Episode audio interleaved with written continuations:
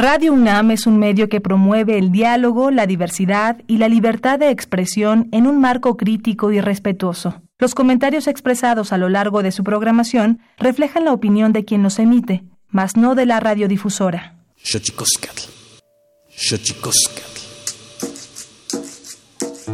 El collar de flores comienza a hilarse. Es momento de ir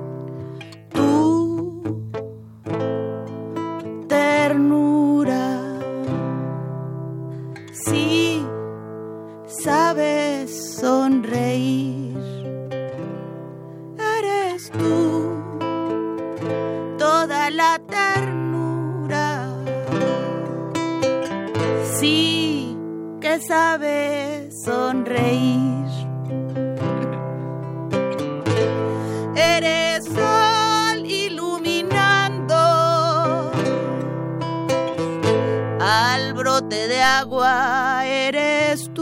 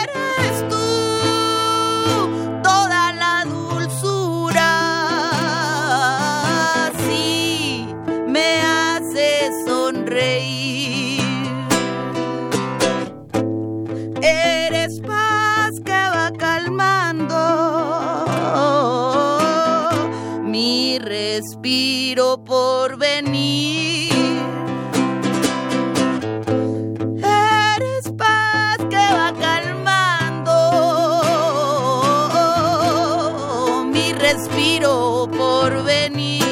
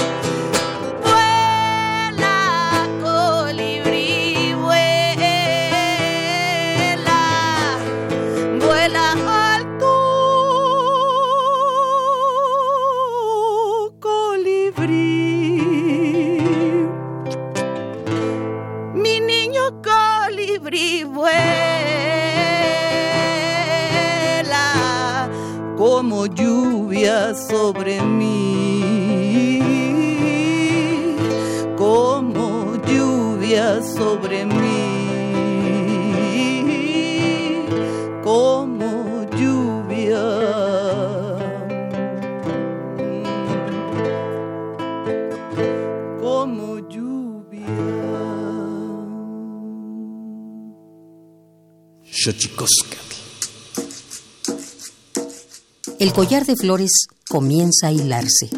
Es momento de ir a lo profundo. Radio UNAM presenta Xochicóscatl, Collar de Flores, con Mardonio Carballo. Hacemos revista del México Profundo.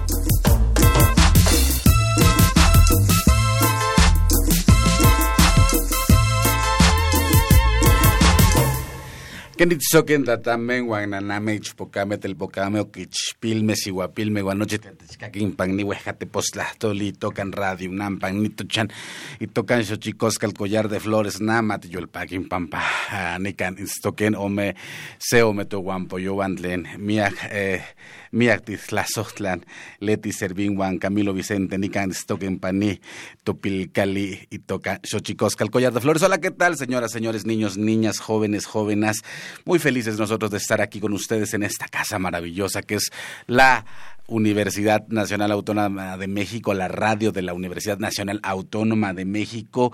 Eh, muy felices de que en esta casa llamada Xochicosca, el Collar de Flores, se encuentren dos grandes amigos, Leti Servín, cantante, como ya la escuchó, y Camilo Vicente, otro gran amigo, pero bueno, ambos tienen talentos y virtudes que superan la amistad y que van eh, más allá de los eh, afectos y efectos del, que la amistad conlleva. Así que vamos a platicar con ellos.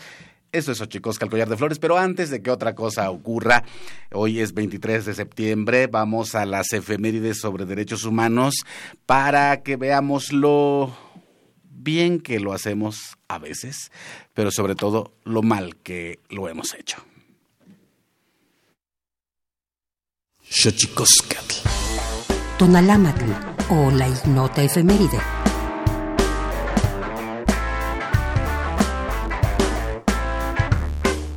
23 de septiembre de 1999, Día Internacional contra la Explotación Sexual y el Tráfico de Mujeres, Niñas y Niños, instaurado en Bangladesh por la Conferencia Mundial de la Coalición contra el Tráfico de Personas, en busca de crear conciencia en los gobiernos y la sociedad sobre la consecuencia de este crimen, también como recordatorio del camino que aún resta para eliminar la explotación sexual y la trata de personas en el mundo.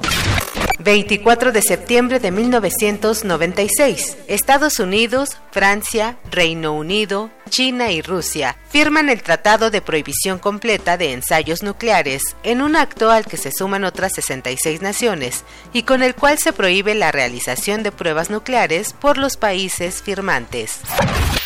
25 de septiembre de 1942. Muere Wangari Maathai, bióloga y ecologista keniana, galardonada con el Premio Nobel de la Paz 2004 por la férrea defensa a los derechos humanos y a la paz. 26 de septiembre de 1997.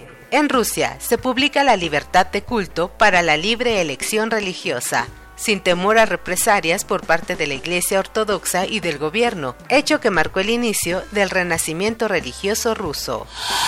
27 de septiembre de 1975. En España, termina la pena de muerte del régimen franquista. Las últimas ejecuciones fueron las de dos miembros del grupo político militareta y tres de la organización armada antifascista FRAP fusilados durante esta fecha en medio de fuertes protestas internacionales contra la dictadura franquista, en la cual se llevaron a cabo alrededor de 400.000 ejecuciones entre 1940 y 1975.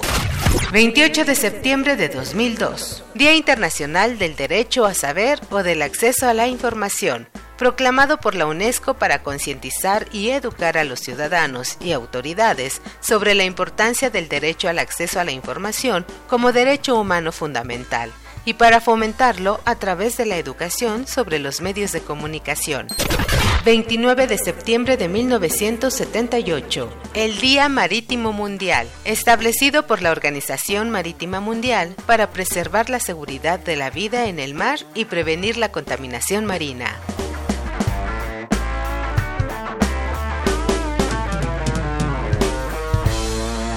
Xochicos.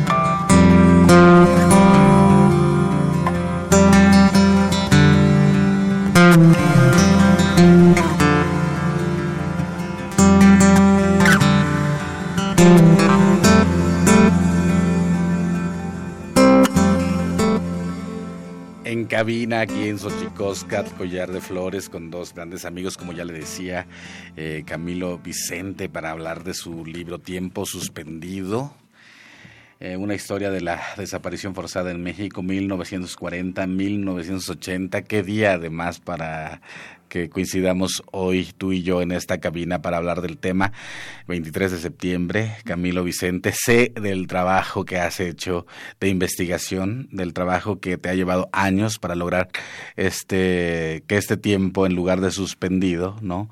Eh, pudiese ser hablado, porque hay tiempos que merecen ser platicados. Camilo Vicente, bienvenido. Pues muchas gracias, Mardonio. Este eh, aprecio mucho eh, además tu compañía en estos años también de, estos trabajos. Em, siempre es bueno estar en compañía de transfugas de la estadística, como decimos. Qué maravilla.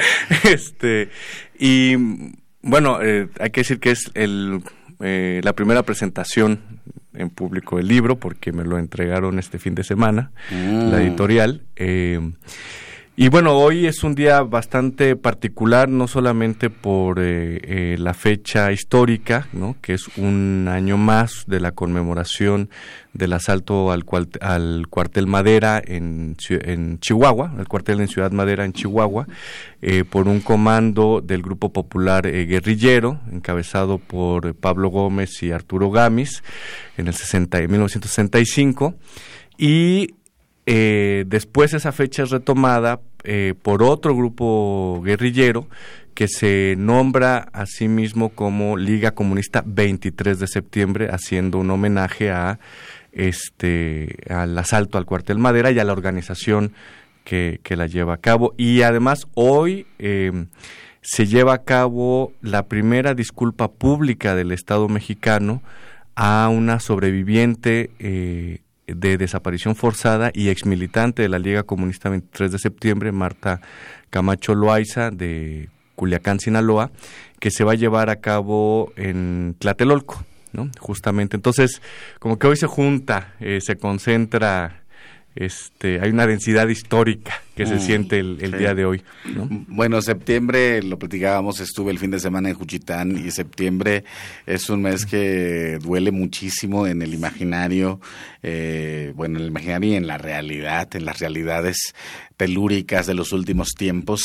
Septiembre sí tiene una densidad eh, importante. Leti Servín está con nosotros. Leti Servín, ¿cómo estás? Estoy aquí compartiendo con ustedes este momento tan importante. Fíjate que el León Chávez y el Mastuerzo hicieron un tema de este acontecimiento y acompaño a Alicia, Alicia que ha sido es hija de una de una desaparecida. Le mandamos un saludo a Alicia de los Ríos. Con todo el corazón y y sí, pues es, hay, que, hay que hablar de estas cosas, es necesario. Comparto esta preocupación, compañeros. La poesía, la poesía. Sor Juan Inés de la Cruz, tu nuevo disco, platícanos, sí. Servín, de qué va, de qué va eh, este homenaje, además en tu voz, de la décima musa. Ay, Mardonio, yo estoy enamorada de la reflexión que nos hereda Sor Juana, 324 años después de su muerte. La encuentro vigente, la encontré en una sala de espera del hospital cuidando a mi mamá y, y la verdad me alumbró. Le quería agradecer porque sentí que perdía la música, es algo que es vital para mí. Y entonces ella me dio la palabra de vuelta. Me dijo, no, no vamos a cantar otro rato. Entonces se lo hice como en agradecimiento a esta solidaridad de pueblo que tenemos, porque en ese tiempo estuvimos como ocho años en hospitales con mi mamá. Entonces, pues ya ves que lo único que puedes hacer leer, y bueno, gracias al cielo. Entonces, este allí fue el primer momento que me regaló una como un nacimiento, así me siento. Después de eso ya siento que quedé en calma, como músico que ando buscando dónde dónde dónde está mi lugarcito. Ahí ya quedé y me di cuenta que desde que empecé a hacer canciones, lo primero que musicalicé fue León Felipe al azar y luego he musicalizado más poetas. Te quiero musicalizar a ti, Mardonio, en tu náhuatl perfecto. Gracias. Y pues creo que es una cosa que hay que hacer los músicos, acompañar a los poetas, sobre todo cuando estamos en un tiempo tan necesario de reflexión, tan necesario de sensibilización. ¿Por qué acudir a la historia, Camilo Vicente? Me parece que es importantísimo. Eh, hacías eh, ya de entrada solo tres fechas, ¿no? Solo tres eh, años, misma fecha separados por años. La historia, ¿por qué acudir a la historia como un, básicamente como un oráculo al pasado, querido amigo?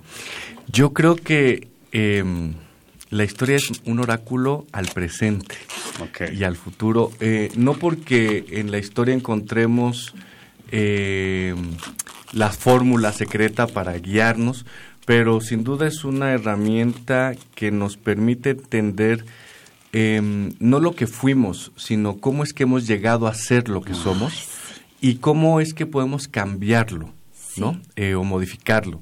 Eso es lo que, lo que nos permite la historia y, particularmente, eh, por ejemplo, con eh, estos temas que se concentran el día de hoy, eh, en comprender la forma en que se articuló la violencia política en el pasado reciente, las violencias de Estado también en el pasado reciente, sin duda alguna nos va a ayudar a comprender la forma en que están siendo articulada las violencias ahora, ¿no?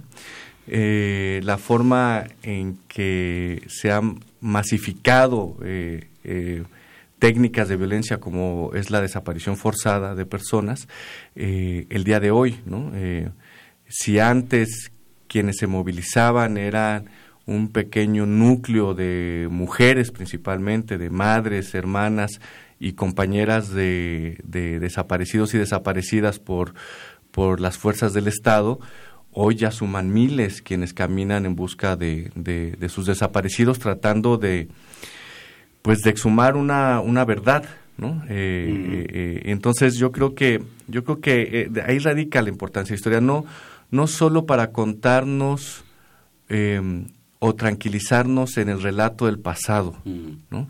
sino la historia sirve justamente para para para atizar el, acción en el presente y, construir un, un, futuro que, que, como dicen los zapatistas, en donde quepamos todos, ¿no? Así es. Y la conciencia es algo que se trabaja, es un, la conciencia es un músculo que se trabaja y que hay que ir eh, sin duda abrevando de muchas, eh, de, muchos afluentes para, para tener y hacer un juicio eh, de lo que está ocurriendo. Por eso creo que, que es importante que podamos acceder a las plumas como las tuyas, querido amigo.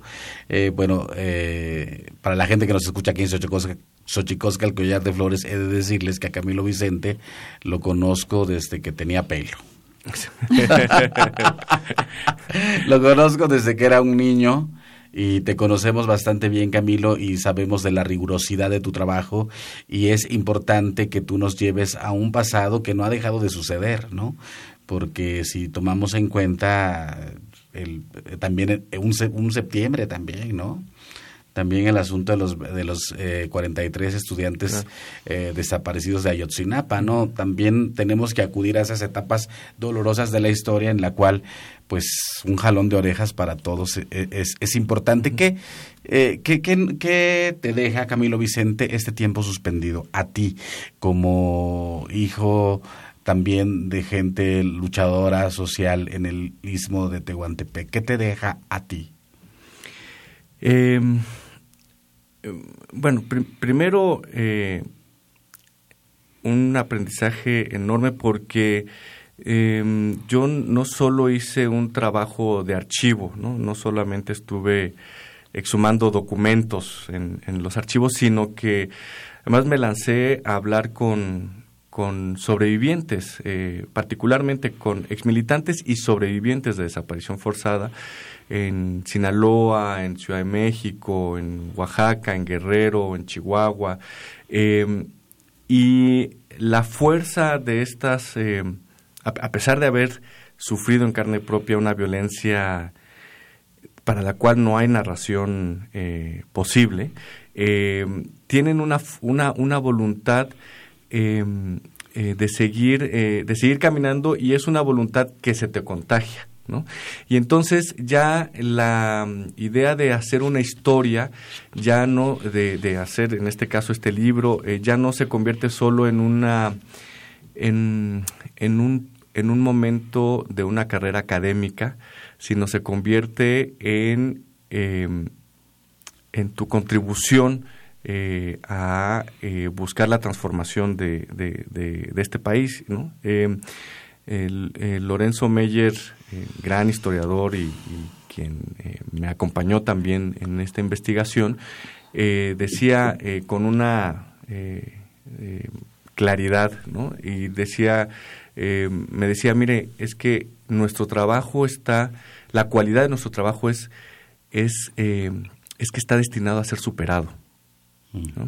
O sea, no hay aquí la gran obra, la genialidad, no, no. La cualidad de nuestro trabajo es que está destinado a ser superado y así tiene que ser. Esto es apenas un, una contribución muy pequeña a, a, eh, eh, a esta historia que, que, que todavía no conocemos muy bien. Y es una contribución colectiva, aunque quien firma el libro es eh, soy yo y responsable de todos los errores y carencias que tenga, pero este tipo de historias no se construye si no caminas con un montón de gente, ¿no?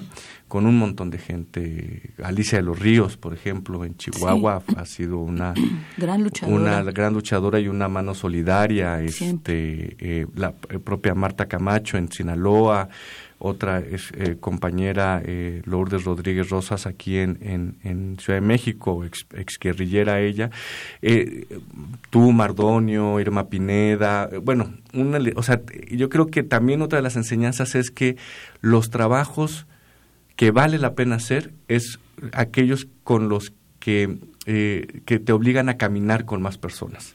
¿No? Qué bonito. Eso son, yo creo que eh, la gran, la gran enseñanza de esto. La generosidad también es un músculo. Yo siempre digo que la ah. generosidad, como el amor, como la esperanza, eh, son eh, hace falta un entrenamiento para llegar a ellas y en ese sentido el acompañamiento, el acompañamiento de los artistas, Leti Servín, a, las transformaciones, a los momentos clave de las historias, eh, cómo ha sido, sobre todo pensando en, en que tu nuevo disco no se entendería sin su Sor Juana Inés de la Cruz y sobre todo también a un eh, a una figura que ha hecho de la lucha femenina también un, un argumento importante para restablecer los derechos a las mujeres. Ay, lo dijiste de una manera como lo eres, un poeta. Comparto con Camilo, creo, yo le dediqué este disco a a los familiares de los desaparecidos en México, a los sobrevivientes de esta crisis de valores que tenemos, que me ha tocado una patada con mi familia, que ha sido golpeada mi madre por eso, por porque se ha roto. Entonces yo creo que personalmente he decidido dedicar mi vida a acompañar esta reflexión. Es muy difícil hacer una canción o hacer un libro de desaparición forzada, ni me lo me hace tartamudear de lo que te has de ver atrevido a escuchar para luego venirnoslo a contar a nosotros me estremece. Yo estoy en, el, en la música y pues me siento útil cuando logro hacer algo de música para hacer pasar un mejor momento. Eh, tu disco que explora la poesía eh, también me parece forma parte de un entramado de voces mexicanas eh, que logra siempre estar en, en compañía con, con la sociedad. El otro día te vi en un concierto y justamente hablabas eh, con respecto de tu eh, de tu niñez, ¿no? ¿Por qué no nos platicas un poco de tu niñez? Porque tanto Camilo como yo venimos de contextos absolutamente campiranos. Eh, un poco Camilo lo decía, ah, utilizaba un adjetivo, hoy que están de moda los adjetivos. Eh, decía Camilo alguna vez que somos tránsfugas de la estadística. Ah, sí, ahorita. Que la gente como nosotros no llega a tener programas de radio, no llega a hacer libros, no llega a hacer discos. Y, eso es una, eh, somos, me parece, en ese sentido, los tres tránsfugas de la historia. Ah, sí, gracias por incluirme. Sentí que podía participar en el grupo. Este, pues es difícil buscar la reflexión en un mundo de canciones tan comerciales, Mardón. No me da chance. Shakira se pone a bailar y ya me anuló toda la poesía que yo venía preparando. Incluso yo volteo y digo, ah, qué bien baila. Entonces, te puedo decir que no tenemos este, todavía esa competencia, pero yo pues he decidido irme por este camino la verdad es que no me voy a quejar nada, sino quiero agradecer a Sor Juana y quiero agradecer a los poetas que vienen haciendo ese trabajo de continuidad, porque pienso que en la música nos hace falta, en la música comercial sobre todo, y enriquece nuestra música folclórica. ¿Tu infancia? Mi infancia, pues yo cantaba, le llevaba el almuerzo a mi abuelo. ¿Esa fue la que oíste? Que le llevaba el almuerzo. Y pues eran tortillitas con frijoles y en el camino me cantaba pues no sé, cinco, ocho discos. A veces me paraba porque había un pajarito ahí muy bonito y ahí me paraba a verlo y cantaba dos canciones y le seguía. Y ya luego llegaba y le cantaba las vacas. Hay una que, que la considero como mi primer, este, pues mi primer negociación. Tenía siete años y me mandaron al, a comprar pan. Entonces llego a la panadería y era una tiendita con horno. Así es en el rancho. Esto es Michoacán. Eso, allá. Y entonces me dice, ah, tú eres la hija de Elena, la que canta. Huele a pan, le dije. Ah, ¿quieres un pan? Oye, ¿no me cantas esa cancioncita que cantaste ayer, la de la chaparrita? Mm, tres conchitas. ah, ¿quieres tres conchitas? y un refresco. Eso negocié por cantar la chaparrita a los siete años y recuerdo que lo que más me gustó fue ver que le gustó a él, que le, que le cantara y me dio bien contento el pan recién salido del horno. Llegué a la casa, mi mamá no lo podía creer y yo entendí que podía ser músico un día. A ver, cántanos unos versitos de la... ¿De Sor Juana? No, de la... de la chaparrita. Si supieras, chaparrita, cuánto te amo, es porque tú eres el bien de mi vida. Chaparrita, tú serás mi consentida y anda y ándale. Correspóndele a mi amor. Dios, qué potencia. No vamos a agregar nada, vamos a nuestra sección dedicada a los secretos de los idiomas, porque los idiomas tienen, tienen sus secretos. Vamos a Tlachtolcuepa, la sección del Instituto Nacional de Lenguas Indígenas. El Instituto Nacional de Lenguas Indígenas presenta Tlachtolcuepa, o la palabra de la semana.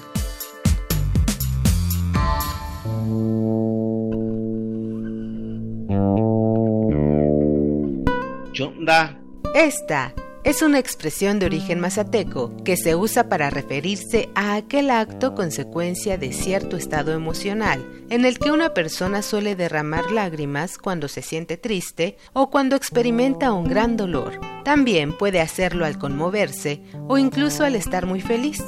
Nos referimos al llanto. El vocablo Chonda proviene de la familia lingüística mazateca del norte, la cual se habla en la región de Santa María Chilchotla, Oaxaca, y forma parte de la familia lingüística otomangue, la más grande y diversificada de México. De acuerdo con el Catálogo de Lenguas Indígenas Nacionales, editado en 2008, la lengua mazateca se habla en los estados de Oaxaca, Veracruz y Puebla, tiene 16 variantes lingüísticas y cuenta con cerca de 350.000 hablantes mayores de 3 años.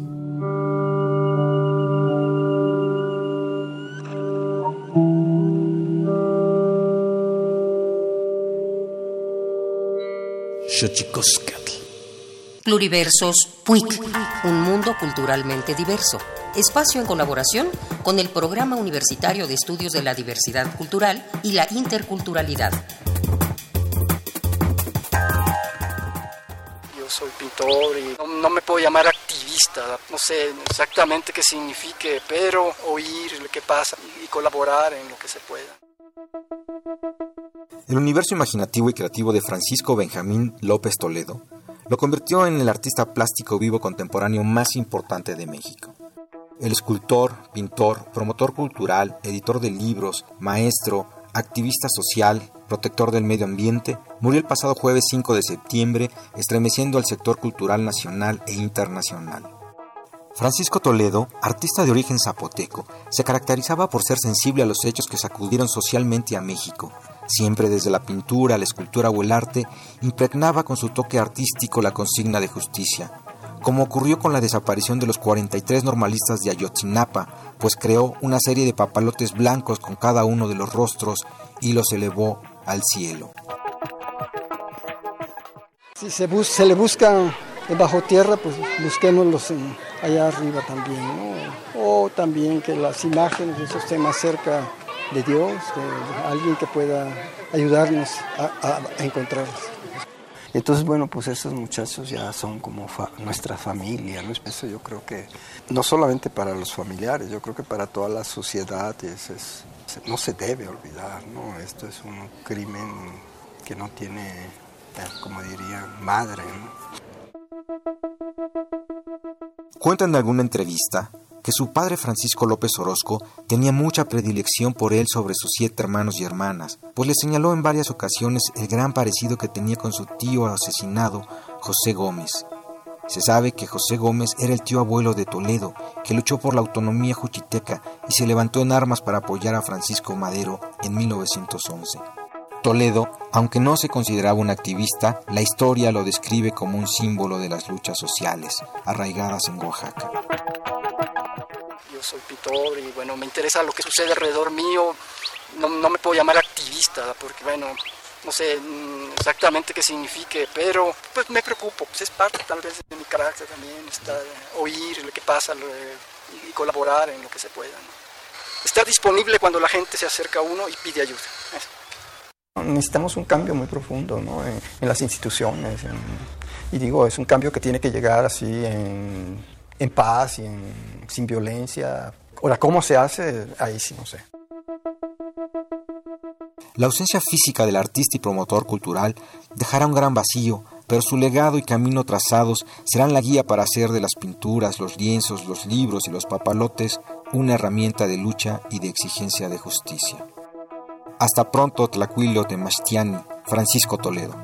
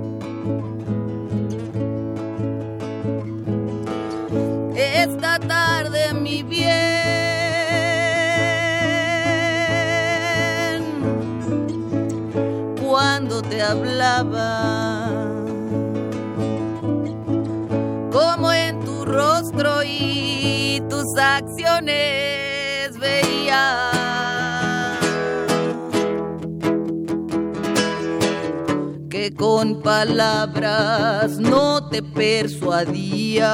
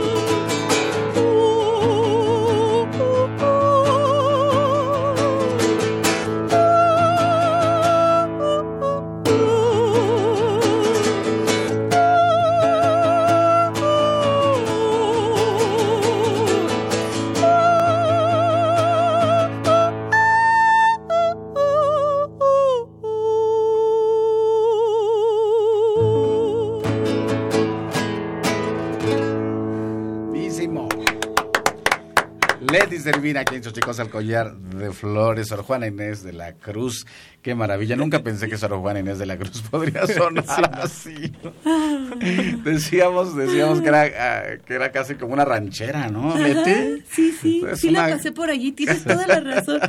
Pero luego me puse con un arreglo de percusiones, le cambié el compás para que fuera, para que prevaleciera la frase de venció lo que imposible parecía, como fue Toledo, Hijo. como han sido tantos. Qué maravilla, bueno, un abrazo a Juan Mario Pérez por esa entrega del maestro Francisco Toledo, así fallecido el 5 de septiembre del 2019.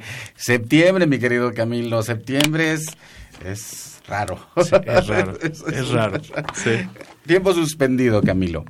Tiempo suspendido, una historia de la desaparición forzada en México que va del 40 al 80. Sí. ¿Qué es el, ¿Cuál es el caso así más terrible que te haya tocado, que te haya... así- ya, a mí me pasó en el 2012 que dije, ya no quiero hablar sobre desaparecidos. A mí, que en, el- en la parte periodística. Entonces, por, ya no podía. ¿Qué fue a ti lo que te conmocionó? Em, bueno, es que ca- cada una de las historias es, es terrible, incluso de aquellos que... eh, bueno, eh, tendría que decir que la, eh, lo que conmociona es todas las historias de aquellos que no han aparecido, ¿no? Como, como Alicia de los Ríos, la mamá de, de Licha, Sí. ¿no? de Chihuahua, este, desaparecida en enero de 1978, como eh, este mm, Víctor Yodo, Víctor Pineda Nestroza, Papá de Irma Pineda. papá de Irma Pineda, gran poeta eh, de Juchitán, eh, y muchos otros, ¿no? Esos, eh, pero eh, si me preguntan de alguna entrevista o algún evento de este trabajo, yo creo que fue en, en Culiacán em, con em, Juan Antonio Flores Tirado, que murió el año pasado. Y la entrevista que yo le hice fue la primera vez en que él habló sobre su historia eh, como sobreviviente de desaparición. Y fue muy fuerte porque un hombre sinaloense, ya era un señor grande, ¿no? casi 70 años, pero alto, o sea que de joven haber, debió haber sido una cosa impresionante. Y em, sí, sí eh, tardé mucho en, en, en, en procesar todo el dolor que él compartió, ¿no? Eh, porque fue la primera vez en que abrió y volvió a, a, pues a revivir esa, esa historia terrible, ¿no? Y, y yo creo que, que eso, eso, y un poco está narrado en el libro su parte de su historia, ¿no? Como la de muchos otros. Eh, y el, el gran problema es que la desaparición forzada lleva ya mucho tiempo entre nosotros, demasiado tiempo, ¿no? Se habla poco, ¿no, Camilo? Sí, se habla muy poco, se habla muy, muy poco. Hemos comenzado apenas. En realidad, eh, a, a ver, yo creo que ya hay, ya hay muchos trabajos que hablan sobre el surgimiento y el desarrollo del de los movimientos armados en nuestro país, ¿no? Prácticamente en los últimos 10 años tenemos eh, ya investigaciones más este, sólidas respecto a esto. Pero, por ejemplo, yo creo que sobre las técnicas de violencia implementadas por el Estado apenas estamos comenzando a hablar. Por ejemplo, no hay todavía un estudio sistemático sobre la tortura en México. Imagínate. ¿No? Este, Y sobre la desaparición forzada, em, son muy poquitos eh, estudios los que hay eh, eh, sistemáticos con, con mayor este em, alcance, ¿no? Entonces, llevamos todavía un camino por recorrer muy, muy, muy importante hacia atrás, es decir, recuperando lo que ya vivimos, y el camino que tenemos enfrente es terrible todavía, ¿no? Yo siempre he dicho, si todavía no hemos podido conciliar, no nos hemos podido conciliar como sociedad mm.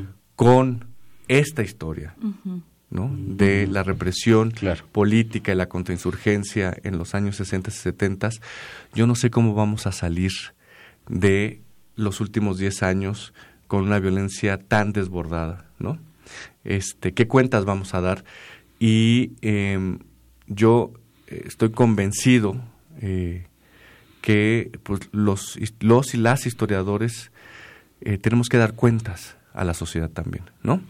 Estamos llamados a dar cuentas, todos como ciudadanos, pues, ¿no? Pero hablando como, como historiador, creo que nuestra profesión está llamada en un momento de emergencia a dar cuenta.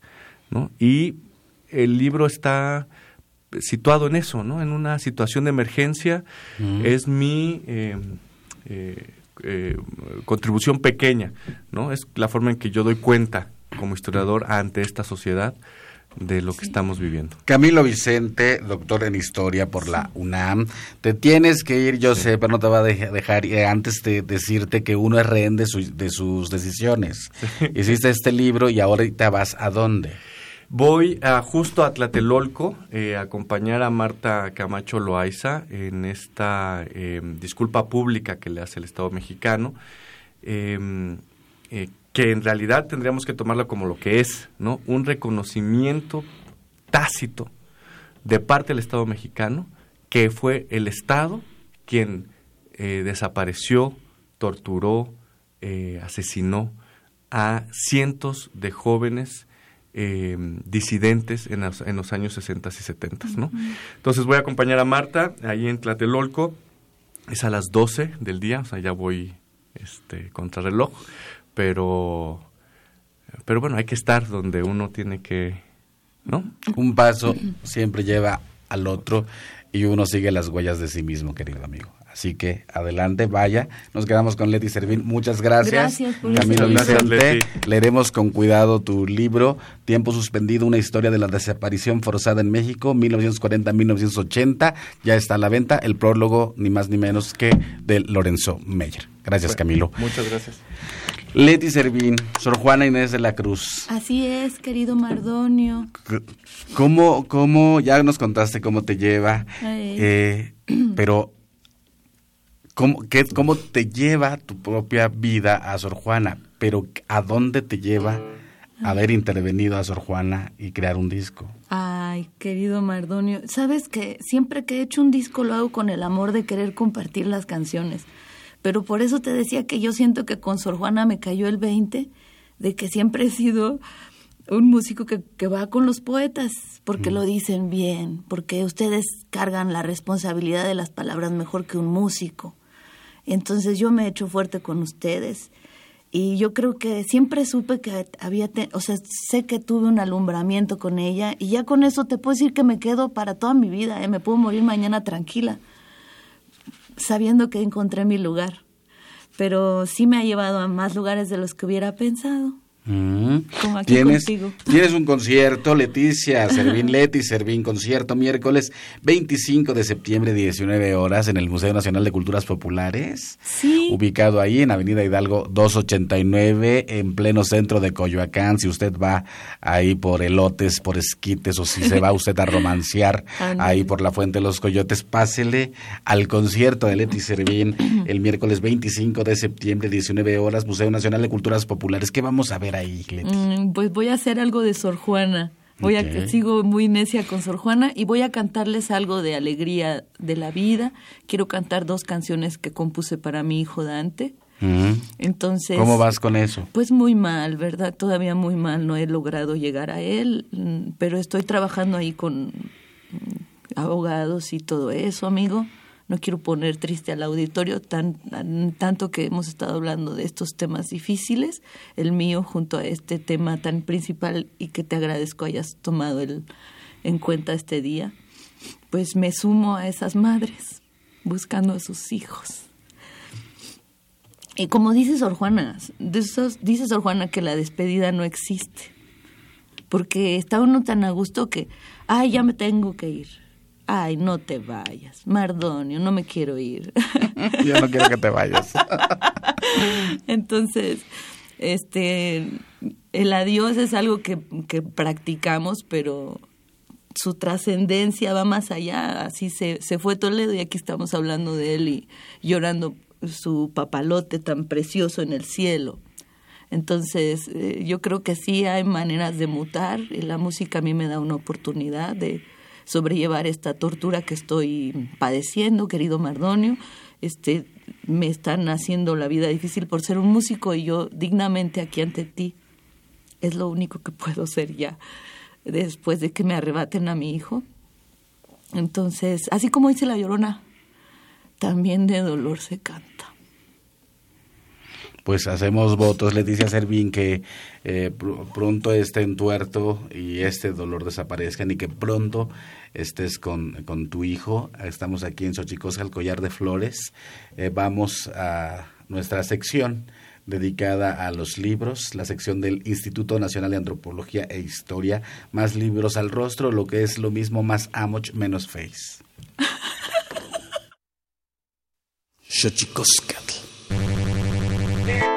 Más libros al rostro, o lo que es lo mismo, más Amoch, menos Face, espacio en colaboración con el Instituto Nacional de Antropología e Historia.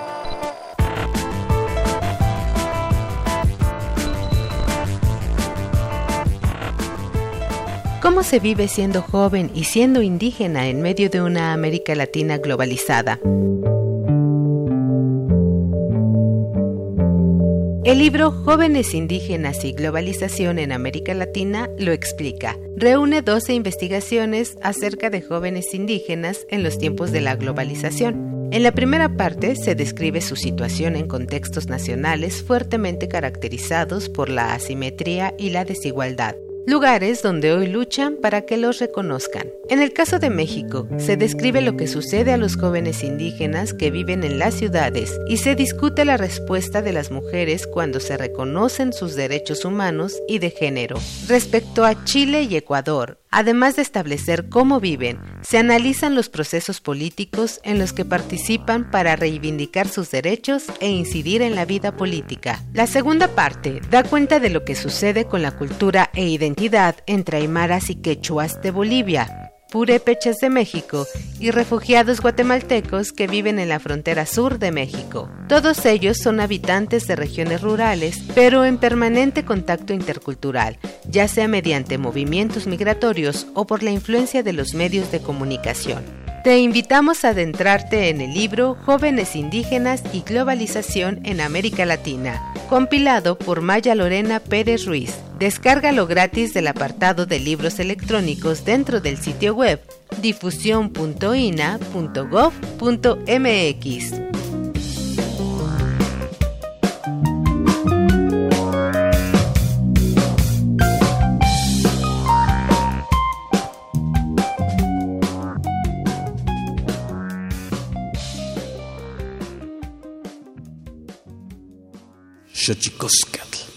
Bueno, qué día, qué fecha, 23 de septiembre, tantas efemérides que se conjugan. Y bueno, tener aquí a Camilo Vicente Ovalle eh, con, la, con la primicia de su libro Tiempo Suspendido, una historia de la desaparición forzada en México 1940-1980. Búsquelo en librerías, ya se encuentra ahí, prólogo del maestrazo Lorenzo Meyer, que si alguien sabe de historia es él y hay cosas que ni el silencio puede callar, así que es la historia que se revisita varias versiones de la historia que hay que revisitar para comprender el paso del ser humano por estos lares. Importante. Bueno, Leti Servín, Leti, muchísimas gracias este, por, por tu trabajo, eh, por tu canto, por tu música. Y te voy a decir un poema, fíjate. A ver si amado dueño mío, escucha un rato mis cansadas quejas que del viento las fío en que breve las conduzca a tus orejas. Si no se desvanece el triste acento como mis esperanzas en el viento, óyeme con los ojos, ya que están tan distantes los oídos y de ausentes enojos en ecos de mi pluma mis gemidos y ya que a ti no llega mi voz ruda, Óyeme sordo, pues me quejo muda. Si la liebre encogida huye medrosa de los galgos fieros y por salvar la vida no deja estampa de los pies ligeros, tal mi esperanza en dudas y desvelos se ve acosada de villanos celos. Cuando tu voz sonora herirá mis oídos delicada y el alma que te adora de inundación de voces anegada, a recibirte con la amante prisa saldrá los ojos desatada en risa. Ven pues mi prenda amada, que ya fallece mi cansada vida de esta ausencia pesada. Ven pues que mientras tarda tu venida, aunque me cueste su verdor en ojos, regaré mi esperanza con mis ojos. Para ti, mi querida, Sor, mi querida Leti, Sor Juan Inés de la Cruz, y nos despedimos contigo y que, y que sea la felicidad tu futuro próximo. Estremeces todo mi ser. Muchas gracias. Hablar me impiden mis ojos y es que se anticipan ellos, viendo lo que de decirte. A decirte lo primero, oye la elocuencia muda que hay en mi dolor sirviendo los suspiros de palabras las lágrimas de conceptos, mira la fiera borrasca que pasa en el mar del pecho, donde zozobran turbados mis confusos pensamientos, ay mi bien, ay prenda mía, dulce fin de mis deseos porque me llevas el alma dejándome el sentimiento.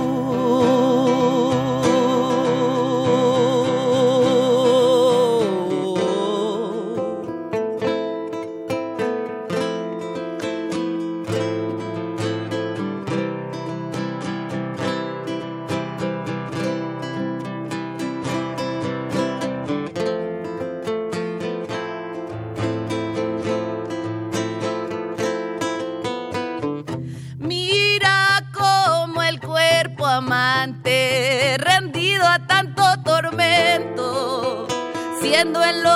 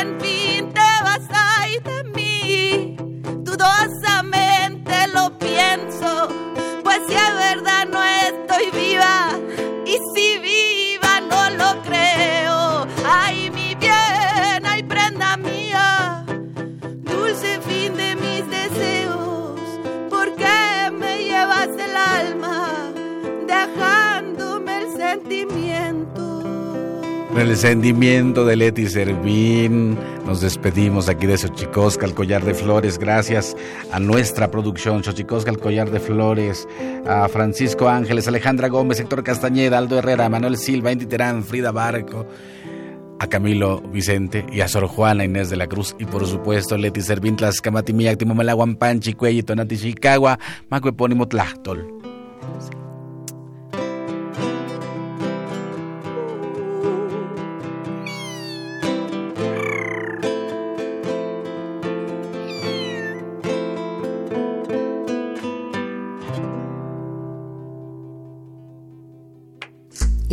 Fue Xochicóscatl, Collar de Flores, con Mardonio Carballo. Hacemos revista del México Profundo. Una producción de Radio UNAM. Experiencia sonora.